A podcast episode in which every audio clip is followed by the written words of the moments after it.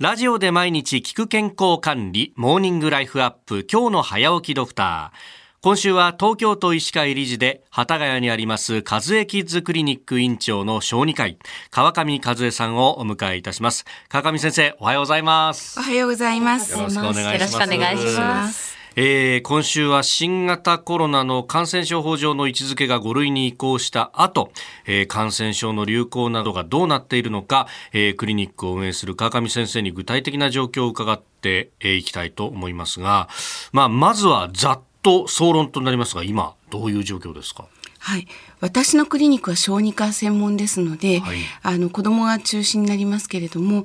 あの小児科は感染症のデパートなどと比喩されるようないろいろな感染症が見られています。一方で内科のクリニックさんでは、はい、特にあの20代30代の若い方が受診されるクリニックは相変わらずコロナが多いと聞いています。このね、今、あの、小児科に関してはその感染症のデパートだと、これって、あの、コロナ前だとか、その平時と比べるとってのはどうなんですか？そうですね。コロナが流行る前3年前以前と比べてもちょっと季節性が消えてるような流行り方をしているのが今年の特徴だと思います。具体的にはどういったものが今流行っている状態ですか？えっと、子どもたちの間では、うん、まあ、コロナインフルエンザも見られますし、それから暑くなってきていわゆる夏風邪のヘルパンギーナ手足口病、はい、それから予防接種してるはずの水疱瘡とかおたふくも見られています。うんあの以前その、ね、コロナ禍の中で川上先生にお越しいただいたときにその予防接種の、ね、接種状況というものがなかなかこう病院に行こうかどうしようか迷ってる親御さんもいらっしゃってということがありましたけれどもこれそういったことって影響してますか？ないわけではないと思います。うん、というのはあの国の統計を見ますと、はい、マシン風疹ワクチンとか BCG に関してなんですけれども、うん、えっ、ー、と2021年2022年は接種率が下がってるんですね。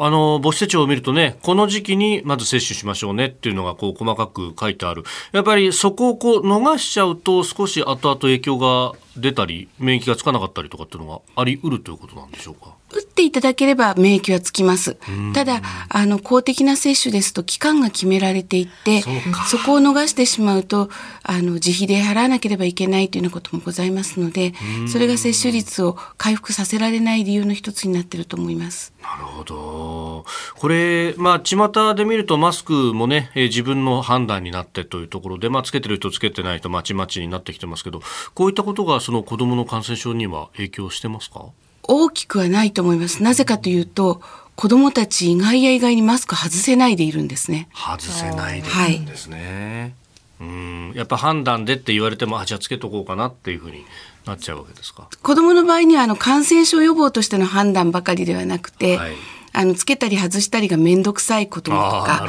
それから小学校でも高学年ぐらいになりますと、こうつけてた期間が長くなったので恥ずかしいと。外すのが恥ずかしいから外したくないという意思のお子さんもいます。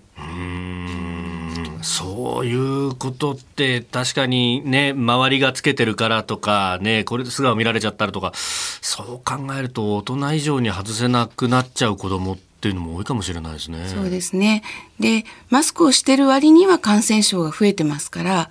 マスクの効果ばかりではないと言えると思います。あの先ほどあの20代30代は新型コロナウイルスかかる方がこう増えてきてるってお話ありましたけれど、大人のその感染症の流行状況改めてどうなっているか教えていただけますか？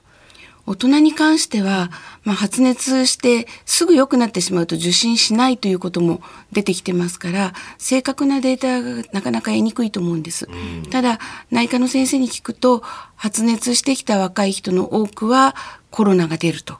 いうことです。で、インフルエンザもちろん5月頃は多かったんですけど、はい、それは減ってきてるということでした。えー、今週は流行中のさまざまな感染症について引き続き伺ってまいります。和江キッズクリニック院長川上和江さんでした。先生、明日もよろしくお願いします。ありがとうございました。